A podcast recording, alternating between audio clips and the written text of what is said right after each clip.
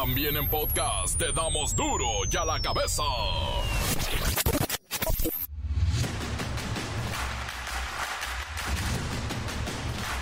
Jueves 29 de febrero del 2024. ¡Ay, se acabó febrero! Yo soy Miguel Ángel Fernández y esto es duro y a la cabeza sin censura ante el crecimiento en el número de mexicanos que solicitan asilo en Canadá, el país de la hoja de maple impondrá nuevos requisitos a partir de las 11 de la noche de este jueves 29 de febrero. Te van a pedir visa. Y en la misma frecuencia y sintonía, el Congreso de Arizona aprobó una iniciativa que permite disparar a migrantes que entren a inmuebles privados. Esto quiere decir que la iniciativa propone ampliar la legítima defensa para los residentes de la frontera y autorizar el uso de armas de fuego contra migrantes que ingresen a sus propiedades. Por eso les dijeron ayer desde el gobierno de México, respeten, respeten para podernos reunir, si no, ¿cómo? ¿Con estas condiciones? El Senado de la República aprueba punto de acuerdo para destituir al juez que liberó a un abusador sexual de una menor de cuatro años en el Estado de México. Y sí, lo van a destituir por inútil. El Banco de México señala que la inflación o alza de precios será persistente durante un año y medio más. Hasta el 2025 podría llegar al 3%. Ahorita se va a mantener por arriba del 4,5%. Aprueban por unanimidad que divorciadas no esperen 300 días para volverse a casar. Es casi un año. El Código Civil Federal no pone ninguna restricción temporal para que los hombres puedan casarse luego de divorciarse y las mujeres sí. 300 días tienen que esperar, pues ya no. Hay una iniciativa que lo va a impedir. Y la Asociación de Bancos de México lanza alerta por fraudes. Cuidado. Enfrentamos a empresas criminales, dicen 35% de los afectados por fraudes bancarios son adultos mayores. El reportero del barrio y la historia del multimillonario uruguayo de la marihuana, que además fue asesinado por su ex esposa. Le dio seis tiros. La bacha y el cerillo nos tienen la tabla general después de que por fin terminó la jornada 9. Oigan, es que se jugaba media semana y duró un mes. Comencemos con la sagrada misión de informarle porque aquí no le explicamos las noticias con manzanas, no, aquí las explicamos con huevos. Llegó el momento de presentarte las noticias como nadie más lo sabe hacer. Los datos que otros ocultan, aquí los exponemos sin rodeos. Agudeza, ironía, sátira y el comentario mordaz. Solo el duro y a la cabeza. ¡Arrancamos! Ante el crecimiento en el número de mexicanos que solicitan asilo en Canadá, el país de la hoja de maple impondrá nuevos requisitos a partir de hoy. Hoy a las 11 de la noche empiezan a pedirte una visa para ingresar a Canadá. El primer ministro de Quebec, François Legault, pidió en una carta al primer ministro Justin Trudeau imponer de nueva cuenta el requisito de visa para frenar la ola de migrantes mexicanos que solicitan asilo, porque se ha vuelto una situación insostenible, una pesadilla morena. Oh, oh, oh, Le François de Le Quebec. Estamos muy cerca del punto de ruptura debido al número excesivo de solicitantes de asilo que llegan a Quebec mes tras mes. La situación se ha vuelto insostenible. Insostenible. Desde 2016 los mexicanos no requeríamos visa, solo un aviso de viaje para ingresar a Canadá y quedarte ahí seis meses. Sin embargo, en los últimos años, las cifras se han disparado en Quebec hasta las 60 mil solicitudes de asilo. 60 mil. Nuestro registro oficial del total de mexicanos. Solo a 2.894 se les autorizó el asilo. Quiere decir que hay 57 mil mexicanos en las calles de Quebec viviendo de nuestros servicios. Y luego dicen sí, no dicen oui. Bueno, de acuerdo a este reporte, algunos mexicanos están usando el beneficio de Canadá, volar a Canadá, porque así es más fácil ingresar ilegalmente a Estados Unidos. Prácticamente lo hacen caminando. Se estima que los mexicanos con visado estadounidense y aquellos que viajan a Canadá con permisos de estudio o trabajo no tendrían que tramitar un documento nuevo.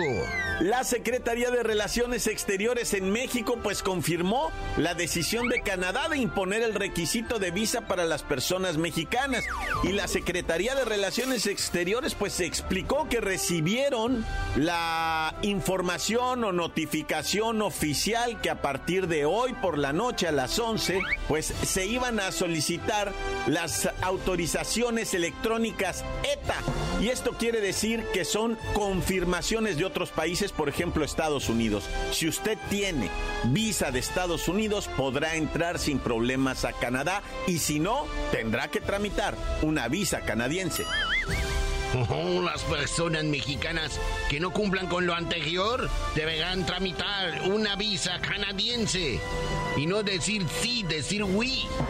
Sin embargo, el gobierno de México lamenta esta decisión y considera que existían otras opciones antes de llegar a la aplicación de esta medida y pedir pues una visa a los mexicanos. La respuesta de la Cancillería mexicana, escuchen esto, ¿eh?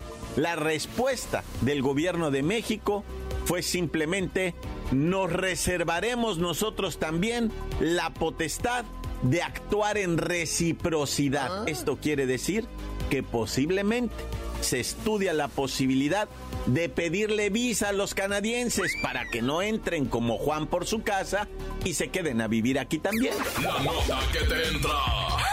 Duro ya la cabeza. Y bueno, en el mismo tenor pareciera que se ponen de acuerdo y otro ataque más a los migrantes ahora desde Arizona, porque el Congreso en Arizona aprobó una iniciativa que propone ampliar la legítima defensa para los residentes de la frontera y autorizar así ya de plano, así, el uso de armas de fuego contra migrantes que ingresen en propiedad privada. Esto a pesar de que el ingreso en esa propiedad privada está etiquetado como delito menor. Tan es así que actualmente ese ilícito se castiga únicamente con una multa, una sanción administrativa. La Cámara de Representantes, de mayoría republicana, ya aprobó la iniciativa. Actualmente, se encuentra en manos del Senado estatal, que también controla el Partido Republicano.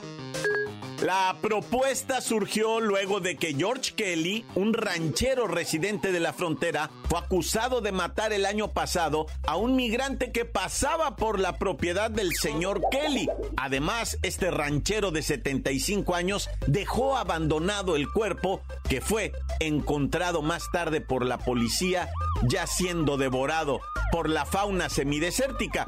El hombre, este ranchero, rechazó una propuesta que le hicieron para declararse culpable y reducir su sentencia. Él dijo, no, yo soy inocente, era un invasor.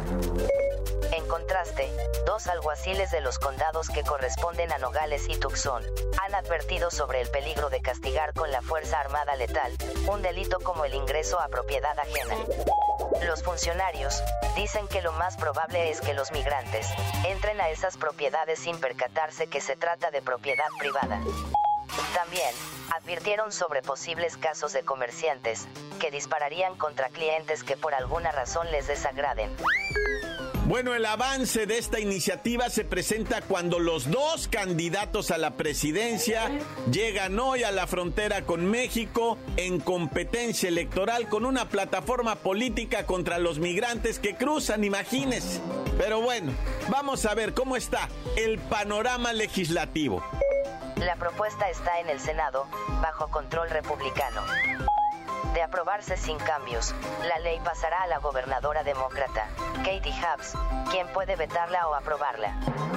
El legislativo tiene la facultad de solicitar una consulta popular.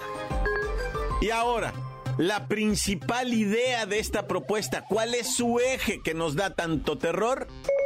La ley autoriza el uso de fuerza física letal cuando lo crea necesario, contra una persona que presuntamente vaya a cometer un delito dentro, o contra una propiedad.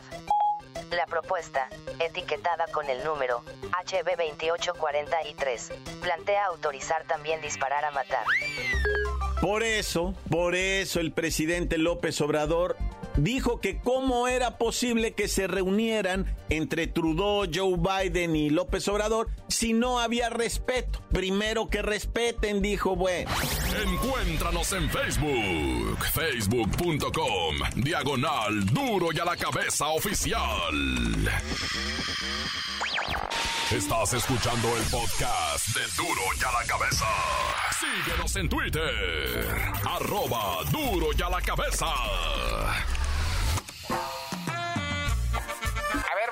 Almita, ¿me escuchas? Mira, mija, por favor, mándale rápido, chiquita, a Palacio Nacional, a ya sabes quién, un recordatorio que escuche el podcast de Duro y a la Cabeza, que lo escuche en Spotify, porque ahí están hablando de él, y a ver si los menciona, para que los haga famosos. Pero mándale, mándale a Jesús también, que le recuerde, que lo escuche en el Spotify. Sí, que lo descargue y que le pongan seguir en Spotify, el podcast de Duro y a la Cabeza. Ándale pues, chiquita. Ahorita ya voy para la oficina, ¿eh? No vayas a estar de voladita con el mensajero, chiquita. Mosta. Oye, ¿no ha hablado mi esposa? Bueno, llego en cinco minutos, llego. Y ya no te oigo porque voy pasando por debajo de un puente. Y a la cabeza. El reportero del barrio y la historia del multimillonario uruguayo de la marihuana, que además fue asesinado por su ex esposa. Le dio seis tiros. Montes, montes, alicantes, pinches pájaros, cantantes. ¿Qué onda, raza de la mejor? Van a querer las notas. Ay, cálmate, broso. Acá no, bueno, pues van a querer las notas de los difuntos, ¿no? Y es que antes así decía el broso, ¿ah? van a querer que les cuente un cuento. Y la raza decía, no. Bueno, ya, vamos a lo que viene, ¿verdad? ¿De qué estamos hablando? Ya ni sé. Ah, sí, de los muertos. Bueno, vamos a ir hasta un parque en Tizayuca. Se llama Tecuaya, no lo conozco, ¿verdad? Este, debe estar bonito el parquecito de Tizayuca. De- creo que ni conozco Tizayuca. Nah, ya pues no sé, de repente así como que es tan grande, ¿verdad? El Edo Mex y, y se pega tanto con la CDMX, pues están unidos, ¿no? Es zona conurbada, qué bonito, pero, pero no sé, pues en Tizayuca está este parque, ¿verdad? En donde activistas, protectores del animalismo, están agüitados, loco. Están agüitados porque están clachando como un degenerado pervertido.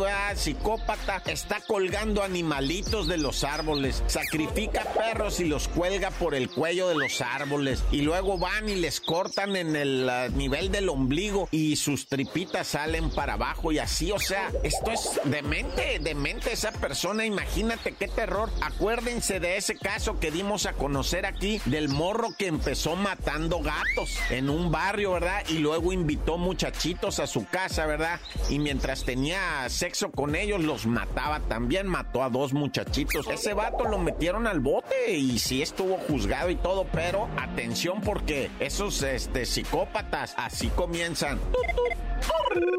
Oye, y para que no te quedes con la duda, ¿verdad? Vamos a ir con este, pues, empresario del cannabis, ¿no? Allá uruguayo. El vato de nombre Gonzalo Aguilar, uruguayo, te digo, hizo un negocio con canadienses que le dieron 27 millones de dólares porque en Uruguay es legal estar eh, sembrando marihuana y extrayéndole sus componentes y esos componentes son los que le iba a vender a Canadá porque en Canadá aunque la marihuana también es legal pues es muy caro producirla para ellos y es más barata en Uruguay. Se las iba a mandar iba a poner acá plantíos y fábricas y para extraer de la marihuana lo bueno y mientras tanto este Gonzalo Aguilar se casó con Romina Camejo una cantante bellísima la muchacha va y la Romina Camejo ¿verdad? Aprendió a utilizar las armas porque el Chalo Aguilar, el uruguayo, ¿verdad? Bueno, los dos son uruguayos, pues también le gustaba andar armado, pues imagínate, propietario de lo de la marihuana, 27 millones de dólares. La casa más cara de Uruguay la compró el Chalo Aguilar. La casa más cara ahí vivía con Romina Camejo, qué belleza de mujer. Pero ¿cuál es la sorpresa? Que se pelearon, él la empezó a amenazar y un día le dijo te voy a matar. Llegó a la casa el vato queriendo tumbar la puerta, de hecho, abre de, alguna manera así violenta, rompe, entra violentísimo y Romina le pega seis tiros. Así como lo oyes, ¿verdad? Está ella presa, pero la legata es que es inocente en el sentido de que fue una agresión en que estaba a riesgo su vida, ¿verdad? Pero él no traía arma de fuego, eso es lo que alegan y por eso le ponen una ventaja y Romina Camejo está en la cárcel a pesar de que se demostró la legítima defensa. Ah, pero no hubiera sido el vato, ah, no, ya. Sinaloa, raza. Sinaloa. Han desaparecido en los últimos días cuatro jóvenes, de ellos, por cierto, una pareja ambos manejaban estos eh, choferes de aplicación, ¿verdad? Otro de ellos, de los desaparecidos, es un vato de 27 años, también chofer de aplicación, y una mujercita, ¿verdad? Una mujer, quiero decirlo, dije mujercita no por otra cosa, ¿eh? O sea, así habla uno, pero ya me lo voy a quitar, ya no sepa ni quién, ah, todo les molesta. Una mujer, ¿verdad? Que salió a divertirse. El sábado dijo, ah, pues vamos a dar la vuelta y la canción. También dicen que ella tomó un taxi, ¿verdad? Después de entregarle una ropa a una amiga y pues no, no la encuentran a la muchacha. Y luego los de los choferes de Didi, la pareja, desaparecidos. Y luego también el otro muchacho, ¿verdad? También chofer de esto desaparecido. Ay, ya. Y bueno, vamos a la tragedia de Claudito, Claudio Elmer Fontés de allá de San Luis Río Colorado, ah. médico el vato que estaba participando en una, pues no es una carrera, es más bien una travesía en el desierto de Altar. Probablemente ustedes ya vieron el vídeo ah, de la troca dando maromas, es un es una tragedia, es una loma, ¿verdad? Una loma que es una duna desértica, pura arena y una troca desde arriba viene girando, girando, girando y empieza a aventar los cuerpos dos cuerpos avienta, uno es del médico, otro de su acompañante. Ambos murieron dramáticamente porque fueron aplastados por la camioneta mientras venía girando y aventando los cuerpos. Ahí era una prácticamente un milagro si hubieran sobrevivido a tantas maromas porque ni con el cinturón de seguridad a menos que sea especial, ¿verdad? A menos que sea un cinturón doble que se ajuste en medio del asiento, ese te hubiera salvado. Pero el natural, el de nada más cruzado en el pecho, con tanta maroma, tanta fuerza, ¿verdad? lamentablemente ambos murieron en un video que se mira todo esto y dices, no puede ser lo que es la física, ¿verdad? Nah, ya. Encuéntranos en Facebook, facebook.com, diagonal duro y a la cabeza oficial. Esto es el podcast de Duro y a la Cabeza. La bacha y el cerillo nos tienen la tabla general después de que por fin terminó la jornada 9. Oigan, es que se jugaba media semana y duró un mes.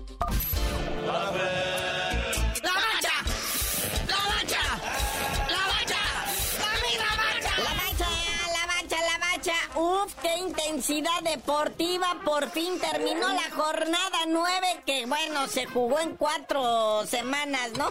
qué barbaridad. Pero ya, ahora sí en la tabla, ¿cómo quedamos, muñequito? Porque Tigres le gana a los Bravos. Apenitas, ¿no? Tenía que ser Guiñac, el Salvador, el grande, el Tigre mayor, salvando como siempre a sus muchachos y al minuto 87 todavía le echa drama, ¿no? Pero pues bien por los caballitos de Juárez que se defendieron todo lo que pudieron, ¿va? Pero pues igual siguen sin ganar en el torneo, siguen en el sótano de la tabla, nada más con dos miserables puntos producto de dos empates y el Tigres pues llega al quinto lugar de la tabla general con 18 puntos. Y el Tijuana otro sin ganar, pero al menos empató, al menos no perdieron, ¿va? Porque mira que iban ganando los cholos 1-0 con gol del Joe Benny Corona, que quién sabe qué sarcófago lo sacaron. Pero luego llegó Sergio Canales, el español, a arruinarles la fiesta allá en Tijuana, anotando al 84 y pues marcador final 1-1. Y este resultado momentáneamente catapulta lo que viene siendo el primer lugar de la tabla al Rayados de Monterrey con 19 puntos que están empatados 3 en 19 puntos, ¿no? El Monterrey, la máquina del Cruz Azul y el Pachuca. Nada más que la diferencia de goles pues tiene arriba al Monterrey. Pero pues ahí vienen cerquitas, ¿eh? El AME y los Tigres con 18 puntos, así que este torneo todavía es para todos y estamos en la fecha 10. Y mira que Cholos es un equipo que, pues, o sea, mis respetos, pero la neta no han ganado y no puedes llegar a la jornada 10 sin ganar y pretender algo con tu equipo, ¿verdad? O sea, está dramática la situación, mis cholos. Pero así como los caballitos de Juárez, pues que tampoco han ganado, ¿verdad?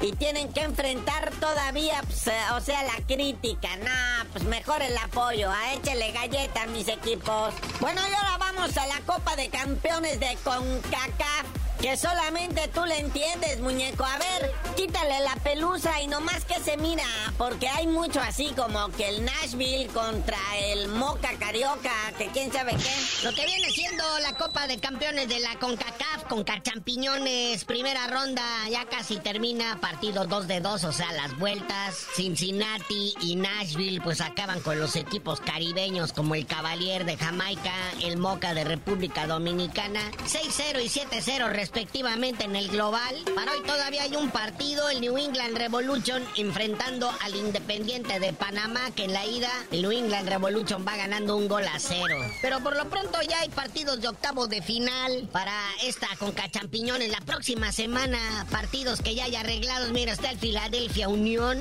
enfrentando al Pachuca, el Orlando City a los Tigres de la Autónoma de Nuevo León, el Herediano de Costa Rica enfrentando al Robin Hood de Surinam. ¿Dónde estará Surinam, hijo? Papas y refresco al que nos diga en un mapa dónde está Surinam.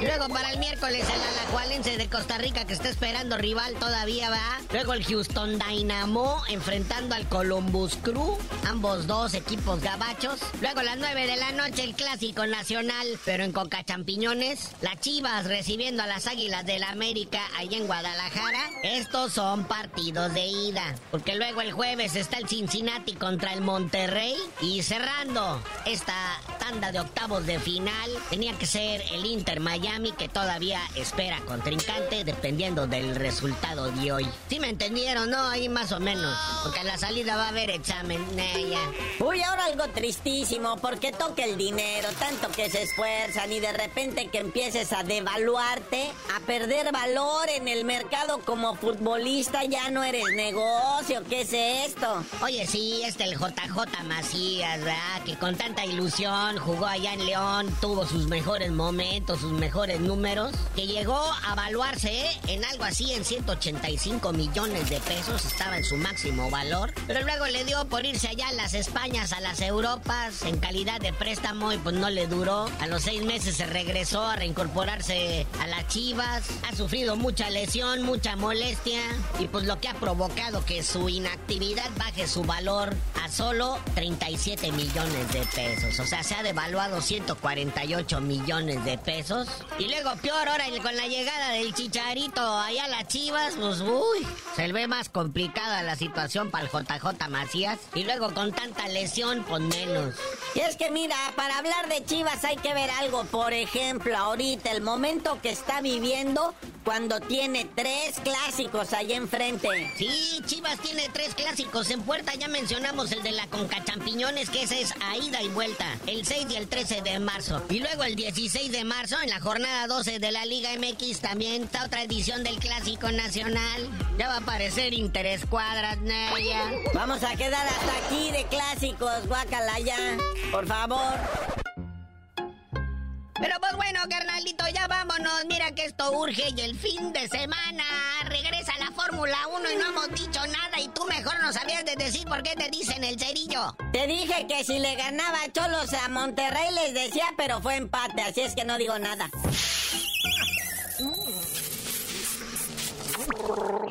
¡La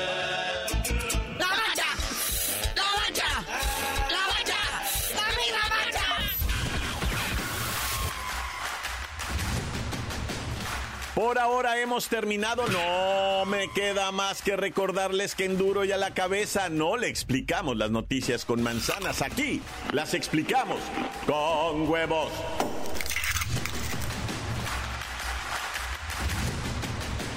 Por hoy el tiempo se nos ha terminado.